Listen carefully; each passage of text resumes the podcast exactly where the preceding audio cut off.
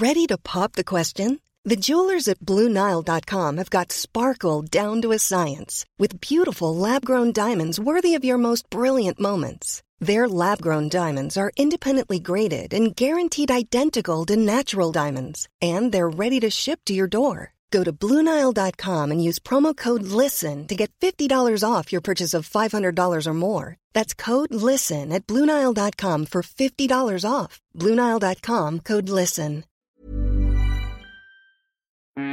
J'avais un parrain qui pour moi était l'homme le plus chic. Je me suis dit, je veux habiller comme ça. Je me suis battue depuis deux ans pour ces robes courtes, parce que je trouve ça indécent. Je pense que l'élément principal de cette mode est la jeunesse. C'est affreux tout ça. Bonjour, je suis Valérie Tribe et je vous invite à parler chiffon. Oui, parlons de fringues, de fripes, de frusques, de nippes, de sapes. J'ai créé ce podcast pour analyser votre relation avec votre garde-robe, pour avoir votre vision sur la mode et votre lien aux vêtements. Pour ce faire, chaque semaine, j'invite à ce micro une femme ou un homme, connu ou inconnu, jeune ou moins jeune, pour qu'ils nous dévoilent leur rapport aux fringues. Allez, chiffon, sap, chiffon, chiffon, c'est parti Pour ce nouvel épisode de Chiffon, je reçois une créatrice qui n'a plus rien à prouver. Vanessa Bruno habille les femmes depuis 1996 avec un style sobre et épuré, sans artifice, toujours en suivant l'air du temps. Elle ne suit qu'une seule inspiration en matière de mode, la sienne. Bonjour Vanessa. Bonjour. Qui est Vanessa Bruno? Bah écoutez, euh, qui Vanessa la Bruno? Déjà, fa- j'ai- beaucoup de mal à me détacher entre. Je dis toujours, c'est drôle parce que quand vous posez cette question, je me détache de la marque, euh, c'est-à-dire la griffe, euh, ce que je fais, et de la femme que je suis dans la vie. Ça, c'est vrai. J'essaye quand même de de faire un- Alors, une, une ligne, de tracer une ligne entre les deux. qui est la femme Vanessa Bruno qui a créé la marque Vanessa Bruno? C'est plus simple. Je pense que je suis tout simplement, je suis une, une femme de mon temps, je suis une femme euh, qui aime la vie, euh, qui aime ses plaisirs, mais qui aime aussi euh, la regarder avec une certaine beauté. Et euh, j'ai toujours été quelqu'un euh, qui avait besoin d'avoir un regard qui craigne, qui s'inspire de choses et de le transformer en création. Mhm. Et c'est ça qui me nourrit. C'est ça qui fait que de moi, que je suis quelqu'un d'extrêmement passionné. Et je pense que depuis toutes ces années, ce qui fait que je continue à faire des collections, mais aussi à aller euh, quelque part à aller plus loin que ça, parce que j'ai fait des accessoires, j'ai fait, euh, j'ai fait des événements à côté de ça. Enfin, on fait pas que des vêtements. Mhm. C'est notre quotidien qui nourrit notre vie, qui devient. On se fait sa vie, on crée son histoire, et c'est ça que j'ai aimé faire et que j'aime encore faire. Vous avez toujours rêvé de travailler dans la mode? Je suis tombée dedans euh, et j'étais nulle à l'école. Euh, et j'étais toujours passionnée par ça. J'étais passionnée par des images iconiques. J'étais passionnée d'aller dans les ateliers. Votre maman avait un lien avec la mode, j'ai cru voir Ma, ça. ma mère était mannequin. Mhm. Euh, Pas je te ma mère vois. Je te euh, vous vois, je te tutoie, je ne sais plus ce que je dis. Ma mère était mannequin, mais elle, elle était surtout mère de famille. Elle s'est occupée de nous, mais elle m'a énormément inspirée parce que c'était quelqu'un qui nous amenait toujours euh, en voyage, euh, qui était euh, quelqu'un qui adorait chiner. Et depuis toute petite, avec elle, j'ai parcouru des pays, j'ai chiné. On prenait, c'était vraiment le road trip. Et j'ai découvert qu'avec elle, le regard sur les choses, sur les objets, sur les vêtements était très différent que si on devait rester dans son petit chez-soi.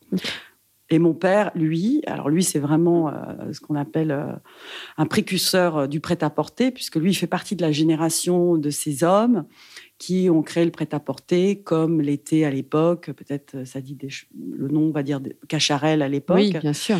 euh, qui existe aussi au- encore aujourd'hui, mais aussi des marques comme Dorothée Bis Mm. et des marques comme à l'époque Sonia Riquel. Donc c'était vraiment ces gens-là, c'était les précurseurs de ce qu'on appelait le prêt-à-porter.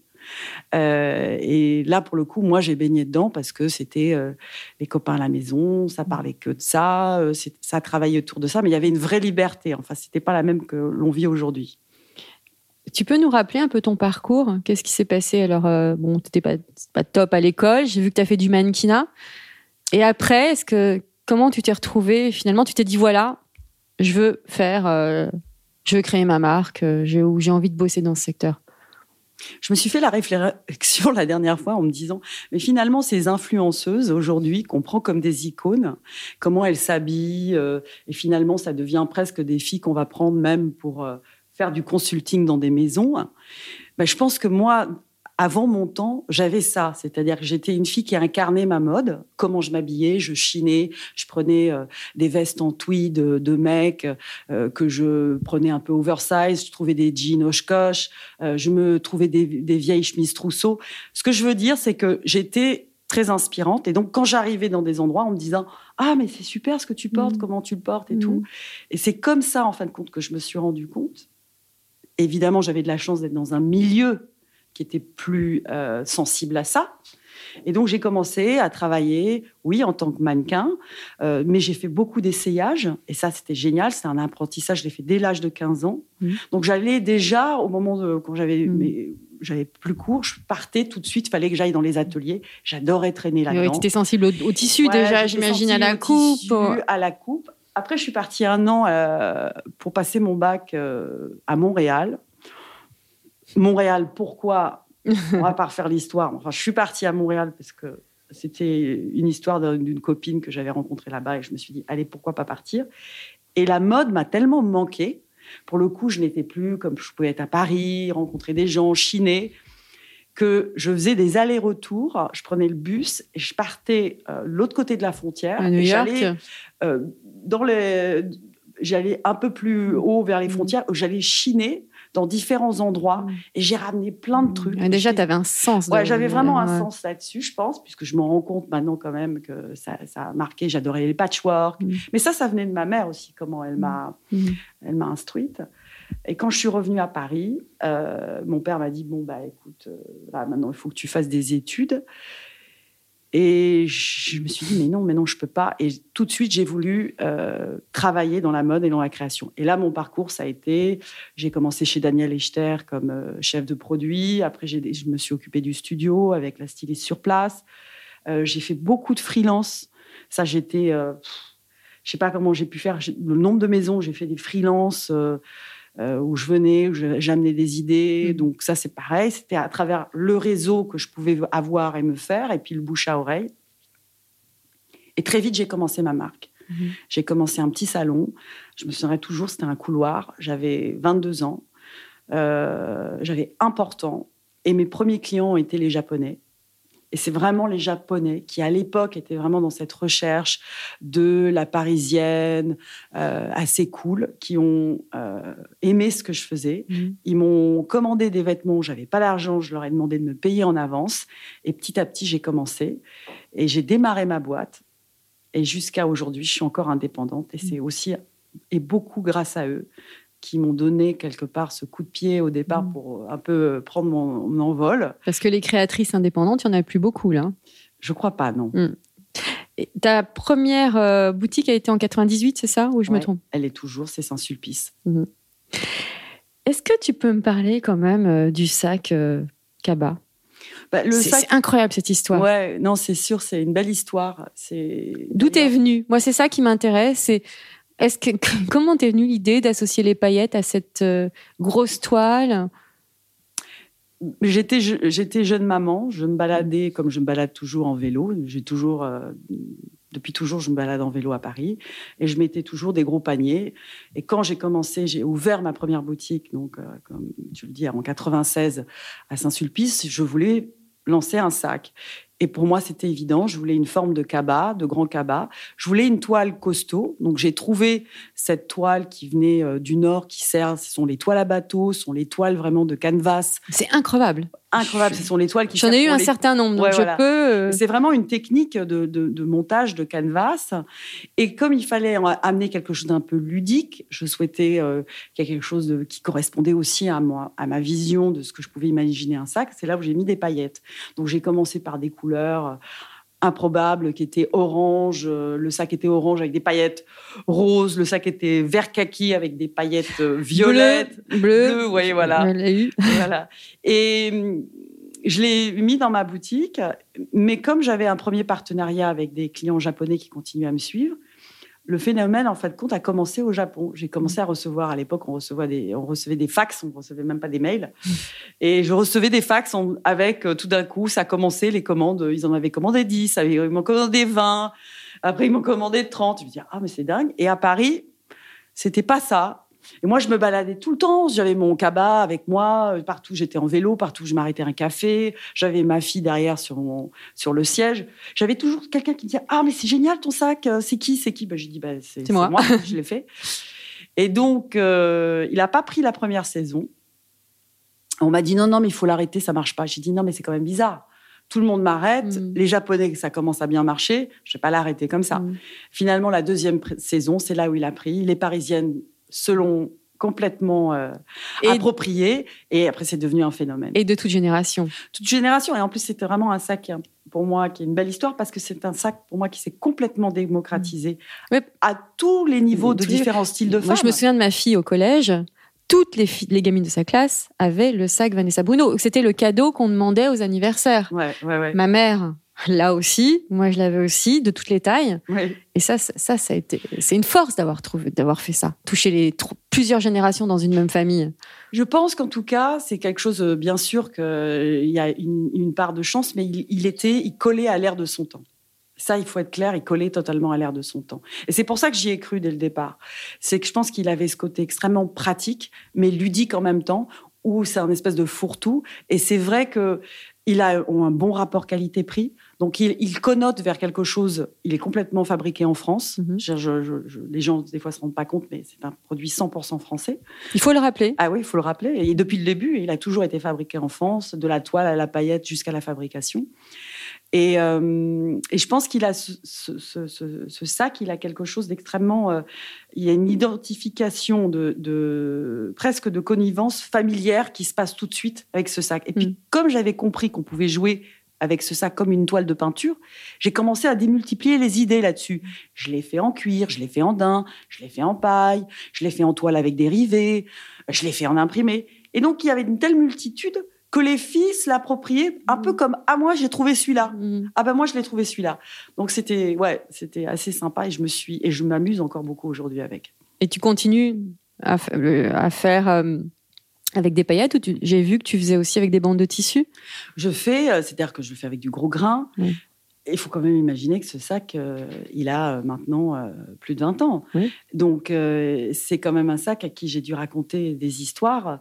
Et à chaque fois j'ai essayé de l'intégrer dans l'histoire de la collection. Ça c'est très important parce que je- ce que je dis si on veut raconter une histoire avec un sac, il faut savoir le sublimer. Mhm. Donc il y a l'iconique, il va y avoir le paillette noir, Mhm. cabas, toile noire, très bien, tu peux avoir l'iconique, mais tu as envie quand même de découvrir qu'est-ce que la créatrice va t'offrir pour la saison d'après. Et si tu es capable de l'ouvrir vers quelque chose d'autre euh, et de lui raconter une histoire qui fait partie intégrante aussi de ton ADN, mais Mhm. aussi de la color- du colorama de la saison. Mhm. Par exemple, là, je l'ai fait en feutre, Mhm. je l'ai fait en feutre naturel, mais il est brodé en raffia. Mhm. Donc, tu as le feutre et tu as le raffia. Et puis, euh, après, au moment de l'été, je voulais un, le cabas qui soit fait en raffia naturel. Mhm. Ça faisait très longtemps que je voulais le faire. J'ai mis, mais je ne sais pas combien de temps j'ai dû mettre, quatre ans avant d'aboutir le produit comme je le voulais. Je disais à chaque fois, non, c'est pas assez, c'est pas assez délicat, ça fait pas assez fait main. Et quand j'ai réussi à avoir ce travail magnifique que j'ai réussi à développer à Madagascar, auprès de gens incroyables qui m'ont développé ce produit, j'étais trop contente. Et depuis, euh, ce sac aussi continue euh, de façon formidable. Maintenant, qui est la femme Vanessa Bruno, celle que tu habilles? Je pense que c'est plus un style. C'est un style de femme. C'est un style de femme d'abord, euh, qui est une femme euh, qui a besoin d'avoir des vêtements dans lesquels elle se sent bien. En même temps, des vêtements où elle a l'impression qu'elle est euh, une femme euh, contemporaine, moderne, mais une femme en même temps avec un esprit bohème, un esprit chic, nonchalant. Il y a aussi cette volonté dans ce que je fais, que ce sont des vêtements qu'on a envie de reporter. C'est-à-dire que je ne fais pas des vêtements pour moi en me disant c'est euh, le phénomène de la saison ou ça va être euh, une histoire euh, d'un moment. J'adore l'idée qu'on reporte mes vêtements. D'ailleurs, quand je rencontre des femmes, le nombre de fois elles me racontent leurs histoires d'amour avec les vêtements, c'est c'est génial parce qu'elles me disent ah mais cette robe, je l'ai achetée, je la garde encore, c'est celle-là avec que j'ai rencontré mon mari. Ou enfin, j'ai toujours des histoires absolument très touchantes et surtout voilà moi je pense que c'est je, je suis plus dans un univers qui est vraiment la parisienne nonchalante, bohème, mais avec cette idée de pérennité dans ce que je fais et de qualité. Mhm. J'étais une des premières, quand je parlais de mes vêtements, à parler d'un luxe abordable, Mhm. qui a été repris par d'autres marques. Ah mais oui. vraiment, quand je Plus l'ai- que replié. plus Mm. que mais moi j'ai toujours dit ça parce que je, je dis je fais des vêtements faciles pour des filles et des femmes difficiles. Qu'est-ce que ça veut dire? C'est des vêtements qu'on peut s'approprier immédiatement, où on a une- du style, de l'allure, mais on n'est pas déguisé. Et en même temps, ce sont des vêtements avec un rapport qualité-prix où la fille, elle sait qu'on voilà, on l'a pas, euh, euh, elle achète quelque Mhm. chose qui, qui- qui est vraiment Mhm. qualitatif, mais qui a un prix qui est juste. Oui, prix juste. Justement, tu parles de prix. Pourquoi tu as arrêté la ligne AT, Alors, qui était la ligne bis C'était la ligne bis. Parce que je pense que dans l'univers de mode qui, était, qui est devenu ces dernières années, il fallait que le message se recentre sur une seule ligne et qui devait être la ligne qui devait être euh, finalement la ligne, celle que je dessine avec mon nom. Et c'est devenu comme une évidence qu'il fallait arrêter la deuxième ligne. Ça a été un choix compliqué parce que ça a généré quand même un business très important. Mais j'ai dit, si je ne le fais pas maintenant, je ne pourrai pas me couper de cette, de cette deuxième ligne et que je pense qu'aujourd'hui, encore une fois, dans l'idée que le curseur d'une cliente, elle était tout à fait capable d'acheter une, une chemise en voile de coton à 120 euros, Mm. alors qu'elle peut acheter un manteau en cachemire à euh, 645 euros, voire plus. Ce que je veux dire, c'est qu'il y a un rapport aujourd'hui entre quand on dit ça, c'est un pull en cachemire ou ça, c'est un pull en coton, c'est pas les mêmes prix. Et quelque part, c'est cette offre-là que j'essaye aussi euh, dans le panel de prix que j'offre d'être juste. Mhm. Et ça nécessitait plus d'avoir une deuxième ligne. Que penses-tu de la mode aujourd'hui? Du marché de la mode? Tout ce qui se passe en ce moment? Déjà, il y a une chose sur laquelle il faut être sûr, c'est que le fait que la mode se soit a énormément démocratisé, moi je trouve ça bien. Ça veut dire que ça permet à des gens qui n'ont pas forcément les moyens d'avoir du style. Et ça, moi j'ai toujours trouvé quand les gens m'ont dit ah Zara catastrophe et Cheyenne catastrophe, j'ai dit ouais, mais je trouve ça plutôt sympa qu'une qu'il y ait des jeunes femmes et des jeunes hommes qui peuvent comme ça s'approprier le- les looks euh, et d'être dans le coup quoi. Par contre, ce que je trouve, c'est qu'aujourd'hui, c'est un discours qui part dans tous les sens. Et tu as des marques qui transforment ça en pur marketing, et je trouve ça complètement saoulant. Oui, Avec le greenwashing, là, en ce moment, c'est quand même très Mais saoulant. Vraiment, on, on- c'est à se foutre de la gueule des gens, pour moi. Euh, et d'ailleurs, moi, c'est très bien qu'on parle de ça, parce que moi, je sais que je m'adresse de façon très claire et très honnête avec mes clients. Et je ne vais pas leur raconter une histoire qui n'est pas une histoire qui est vraie. Donc, euh, aller dire que demain, je vais passer tout, euh, je suis éco-responsable par Mm. rapport, je sais d'où proviennent mes usines, je sais comment sont faites mes choses, mais je ne vais pas leur dire euh, c'est que du coton écologique, c'est que si. Mm. Et quand on me parle du polyester en me disant il ne faut pas utiliser du polyester, mais des fois le polyester, euh, enfin j'utilise très peu de polyester, mais le polyester ne, ne- ne pollue presque moins des fois que certaines matières qu'on va faire des traitements. Donc les gens, il faut qu'ils soient bien conscients d'une chose. Et surtout, ça a un prix. Êtes-vous prêt à payer le prix? Merci de le dire. Je crois que c'est important de le dire. Voilà. Donc moi, euh, je suis complètement là-dessus, mais je suis. Vous ima- imaginez qu'aujourd'hui, mon cabas en raffia, il faut mettre cinq jours, c'est fait à la main. Il faut mettre cinq jours pour faire le cabas. Je vais- euh, cinq jours.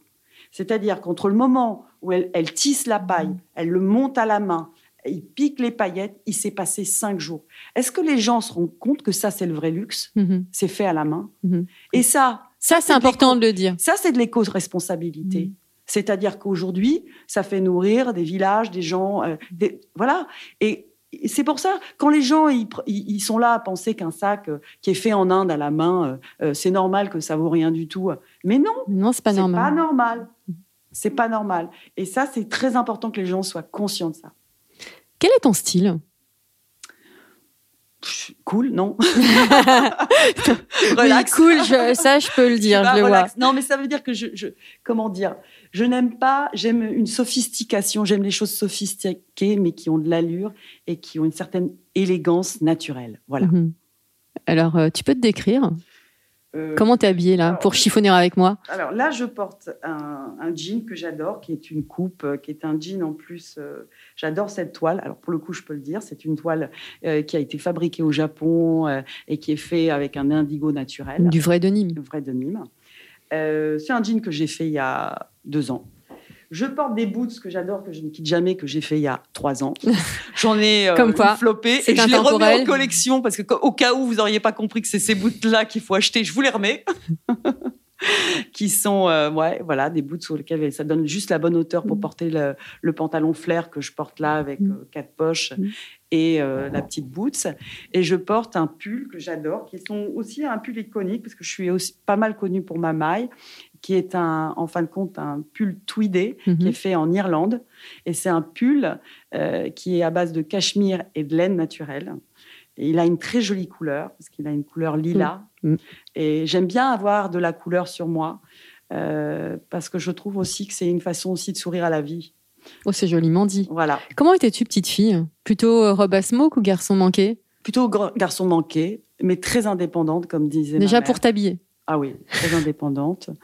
Euh, mais quand même coquette. Coquette dans le sens où je savais ce que je voulais. J'avais déjà beaucoup de chance. Ma mère euh, travaillait pour. euh, elle faisait des robes, elle faisait des patchwork. Parce que ma mère aussi a fait plein de choses pour un magazine à l'époque qui s'appelait.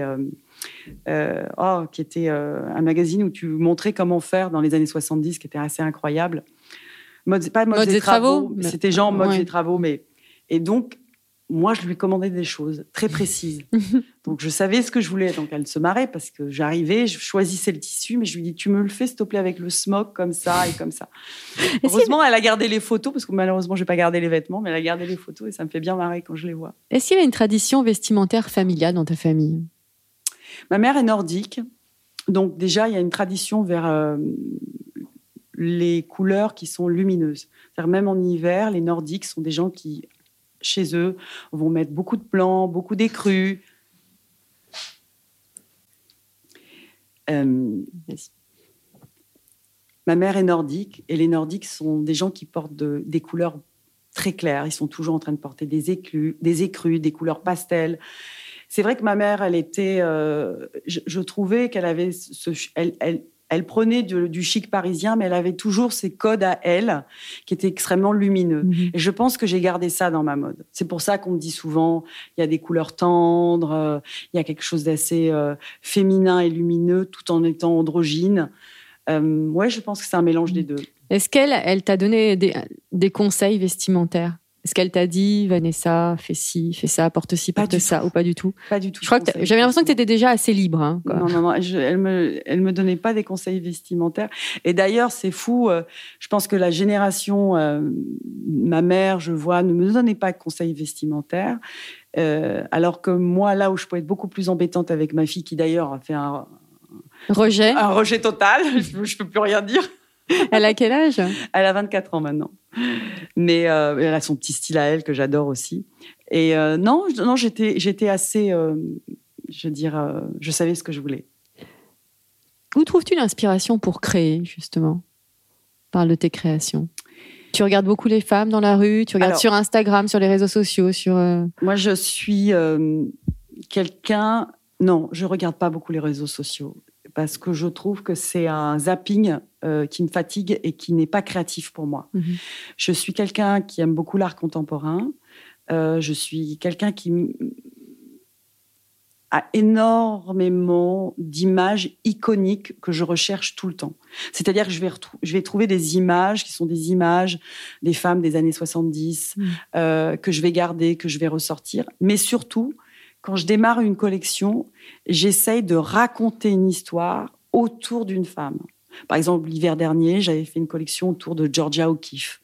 Georgia O'Keeffe, euh, c'était pas seulement ses peintures, mais c'était le style de femme. Donc là, à partir de là, je vais raconter une histoire. J'adore, en fin de compte, plus créer mon univers de collection comme un, un storyboard, mais après, je vais vraiment le mettre dans une idée de garde-robe. C'est-à-dire que je vais pas me la raconter en me Mm. disant mais euh, attends, je vais faire une robe comme ça, Mm. je sais que c'est importable. Mm. Par contre, je vais essayer de trouver ce qui va m'inspirer et qui va vraiment faire que ça va donner le ton dans quelque chose d'extrêmement délicat et portable ou avec une silhouette, une allure qui va twister l'histoire et qui va faire que je raconte un peu avec mes codes différemment autre chose et que la cliente a l'impression qu'elle voit et c'est l'idée d'ailleurs, Mm. qu'elle est complètement séduite par une nouveauté.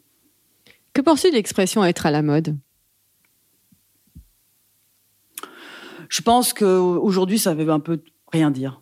Voilà ce que je pense. Tout et rien dire. Ça veut tout et rien dire.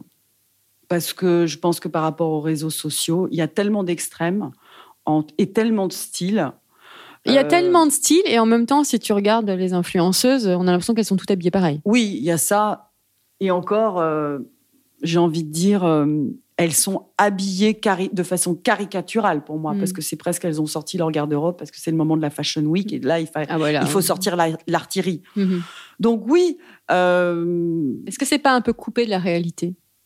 Ah ben c'est clair que c'est coupé de la réalité, parce qu'il faut quand même se balader dans, dans la vie. Il faut se rendre compte que c'est pas ça la vie. Mhm.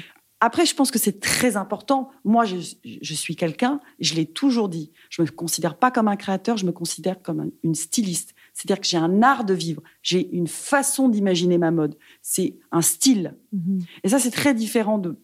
Et c'est très important d'avoir des créateurs. Mais tout le monde n'est pas digne de ce nom. Mhm. Et moi, j'ai eu la chance, très jeune, de pouvoir faire des défilés, beaucoup de défilés, mais les gens ne se rendent pas compte. Je veux dire, quand vous voyez le premier défilé de Helmut Lang à l'époque, c'était merveilleux. Quand vous voyez les premiers défilés de Mucha Prada, euh, Miu Miu, c'était incroyable. Mhm. Même les premiers défilés de John Galliano quand il est arrivé à Paris. Et cette, cette vision-là, elle est très importante aussi pour la création. Mhm. Donc, il ne faut pas l'enlever. Mhm. Mais ce qui se passe aujourd'hui de dire on est à la mode, on est dans le coup, moi je trouve que c'est un peu une caricature. Voilà. Je suis très sensible aux femmes qui ont de la personnalité par rapport à, à leur façon de choisir la mode. Voilà. Je suis beaucoup plus sensible à ça. C'est un conseil que tu donnerais à une femme qui ne sait pas comment s'habiller? Ah ben le conseil que le premier conseil que je dis aux femmes, vous devez vous habiller avant tout par rapport à votre personnalité et à votre physiologie. C'est-à-dire tout ne vous va pas, c'est pas vrai. Et c'est d'ailleurs ce que je dis aux filles, euh, aux femmes qui travaillent avec moi dans les boutiques. J'ai dit, vous devez considérer que chaque femme a sa sensibilité. C'est un- une approche hyper importante pour elles de se sentir belle. Elles doivent se sentir belles. Vous ne pouvez pas leur mettre des choses qui ne leur vont pas. Ça, c'est très important. Il faut qu'au niveau de Il faut être honnête. il faut être honnête, il faut qu'au niveau du respect du corps et de, de la vision de la silhouette. Et c'est pour ça que je dis souvent aux femmes, quand vous avez trouvé le bon pantalon, gardez-le.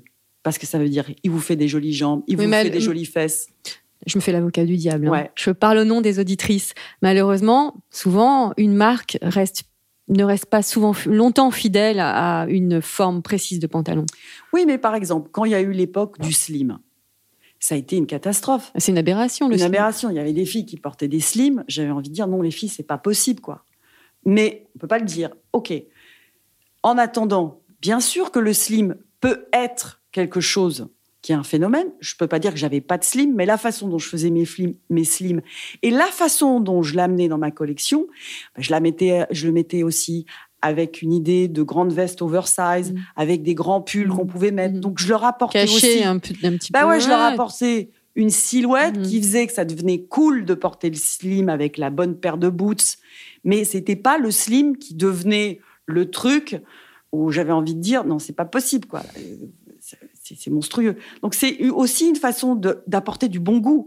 Plus que la mode être dans, pour dire d'être dans le coup, j'ai envie de dire il faut être dans le bon goût. Mhm. Quel rapport entretiens-tu avec ton dressing? J'imagine que c'est 80%, 90% de Vanessa Bruno. Et le reste, c'est des choses que j'ai chinées, que je garde précieusement, ou euh, qui sont vraiment des pièces que j'adore. Euh, même si je suis tout à fait capable de reconnaître des pièces sublimes que je peux voir chez certains euh, designers, il n'y a pas de problème. Non, je, garde. euh, j'ai réellement euh, un vestiaire que je garde depuis des années, des pièces que je garde précieusement. euh, je prends chez moi, dans la saison, quelques pièces qui viennent refaire ma silhouette. Mais je ne suis pas du tout quelqu'un qui scratche ma garde-robe et qui repasse par l'autre côté et qui dit non, ça, j'en veux plus. À tel point que j'ai tendance à donner à ma fille ou à ma, belle-fille des vêtements. Elles nous disent, elles me disent à chaque fois, ah, mais t'es gentille. Je dis, dit, au moins, je suis sûre que ça reste entre nous. C'est une, c'est une histoire de transmission. ouais, voilà. Alors ça. le matin, tu passes plus de temps euh, devant ton dressing ou devant le miroir de ta salle de bain? Ah, le matin, c'est un moment très important pour moi. C'est euh, le moment où euh, on se met euh, dans la situation de travail. Donc déjà, je me suis fait une salle de bain où j'adore être dans ma salle de bain. Et je passe surtout du temps euh, à me faire plaisir, c'est-à-dire euh, prendre soin de moi. Et je m'habille, mais quand je m'habille, je m'habille vite. Mhm. Parce que tu sais déjà ce que tu vas porter. Ouais. Je sais très vite, c'est instinctif chez moi. Alors justement, quel est le vêtement que tu ne porteras jamais? Un corset, ah que- oui, c'est- pas un vêtement. mais Ouais. Déjà, voilà, à la base, ça c'est un truc, euh, voilà. Même si je comprends que pour des femmes, ça peut être très beau pour certaines femmes. Euh, un vêtement que je ne porterai jamais. Bah, T'es pas obligé de répondre. Hein. Ouais, je sais pas, des. J'ai une espèce de jogging euh, rose moulant, euh, des trucs comme ça, quoi. Ah oui, mais là, c'est l'extrême. Ouais, je sais pas. Non, je sais pas. j'ai pas de comme ça de de, de, de trucs qui me. Peut-être parce que j'y fais pas vraiment attention. Et quel est la- le vêtement dans lequel tu te sens absolument irrésistible? Hmm, je pense. euh, le conseil que je donnerais euh, toujours à une femme, c'est euh, la pièce dans laquelle on se sent toujours bien, c'est soit une robe, soit une- le bon pantalon avec une belle chemise. La robe, c'est pas évident parce qu'il faut trouver les bonnes chaussures aussi. C'est vrai. C'est vrai. Euh, si ce n'est que la bonne robe, ça peut être mis euh, avec différents styles de chaussures. Et ça, Mhm. ça veut dire que c'est la bonne robe. Ah, Ouais. bon conseil. Tiens-tu compte du regard des autres? Je crois pas. Vraiment, je crois pas. Je le dis sincèrement. Euh, Tu es une femme libre. Je le... Non, non, non, je crois pas. Par contre, j'ai mis beaucoup de temps à avoir confiance en moi. Ah, c'est important de parler de confiance. Comment tu as fait pour gagner, pour avoir confiance en toi? Euh, je, je- je- je dis toujours cette phrase euh, qui sonne mieux en anglais, qui, que j'ai pas bien appris au début, qui dit Be good to yourself. Mhm. Sois gentil avec toi-même. Mhm. Et je pense que pendant des années, j'étais un peu brutale avec moi-même, jamais en confiance, ça n'allait jamais, c'était pas assez bien. Euh, j'étais plutôt que dans ce truc-là.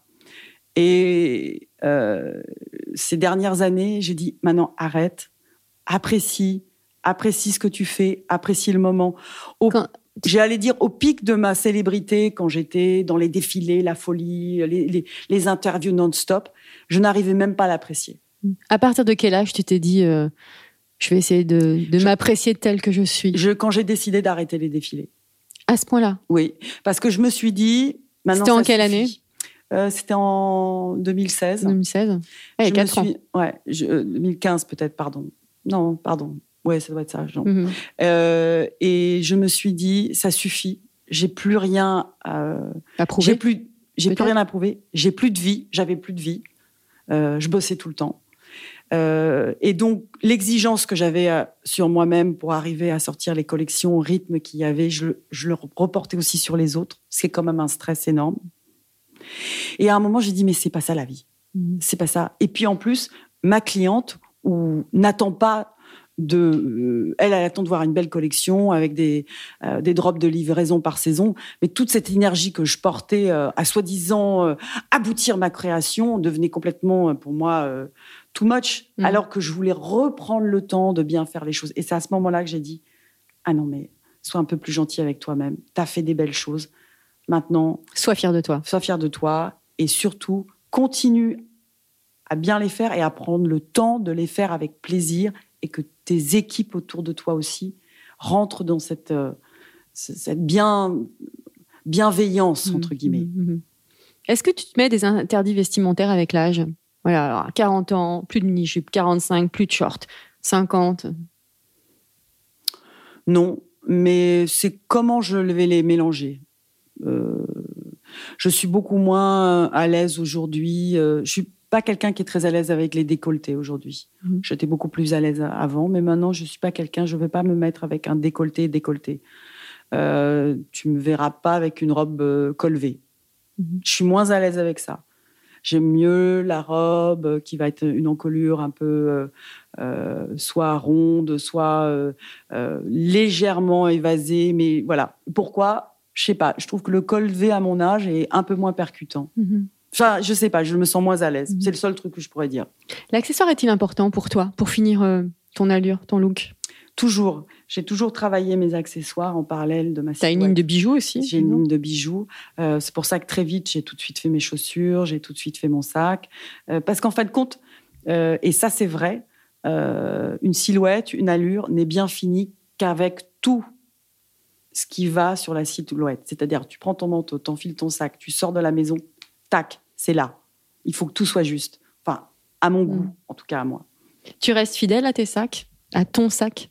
Ah oui, oui, je reste fidèle euh, à mon sac. euh, Ah oui, sans problème, je le prends toujours avec moi. euh, mon- J'ai mon lin euh, kaki, euh, paillettes, euh, que je dois trimballer dans tous mes voyages, sur mon sac, sur mon, sur mon vélo, je veux dire. Quel est ton dernier achat? Vestimentaire. hein Waouh. Euh, en dehors de, bah oui, ils n'ont pas Oh. chez moi, bien sûr. Ah, tu t'achètes euh, tes non, propres fringues, Vanessa Bruno. Non, Tu arrives en boutique. C'est la chance que j'ai. Euh, Mon dernier achat. Ah, bien sûr, mais je l'ai fait plus pour le travail. Alors, ça, vous allez, tu vas me dire, c'est pas, c'est pas juste. Non, j'étais justement, j'ai chiné le week-end dernier et j'ai trouvé des très belles blouses victoriennes, très très jolies. Donc euh, voilà, c'était mon dernier achat. Mais quand je les achète, en général, euh, si on a une ou deux qui me vont, je les garde aussi pour moi. Donc euh, Et ton prochain achat Est-ce que tu as un, un truc en tête? Ça serait pas vestimentaire, hein, pour le coup. Ah. Ouais, mais- Allez, tu peux nous le dire? Un meuble. En vérité, c'est un- encore une fois, c'est un meuble que j'ai chiné que j'adorerais avoir. Une très belle console. Voilà. Mhm. Mais bon, pour l'instant, euh, c'est pas dans le. Mais en tout cas, c'est quelque chose que j'ai chiné, oui, ça c'est sûr. Quelle est ta définition de l'élégance? Je trouve que le mot sonne mieux en anglais effortless. Tout est dit. Une seule réponse. Si tu étais une couleur, Écru. si tu étais une forme de pantalon,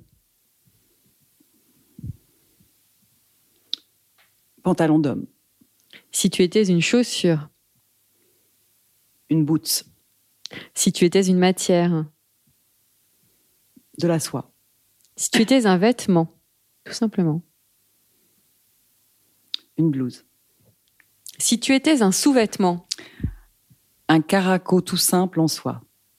si tu étais un accessoire de mode, Un cabas. si tu étais une héroïne, Alors là, bonne question. tu peux dire joker, hein. Ouais, joker. un adjectif qui te caractérise, Un adjectif qui me caractérise. J'ai souvent entendu femme forte. Bon. Mais je me trouve un peu douce aussi. je dirais libre. Ah, libre, oui. mais surtout je parle souvent d'esprit libre dans ce que je fais. Merci infiniment Vanessa. Merci. Je vous dis à la semaine prochaine. En attendant, portez-vous bien et surtout ne vous prenez pas la tête avec vos fringues.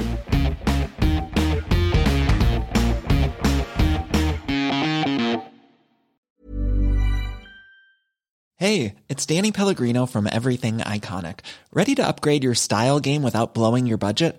Check out Quince. They've got all the good stuff shirts and polos, activewear, and fine leather goods, all at 50 to 80% less than other high end brands. And the best part? They're all about safe, ethical, and responsible manufacturing.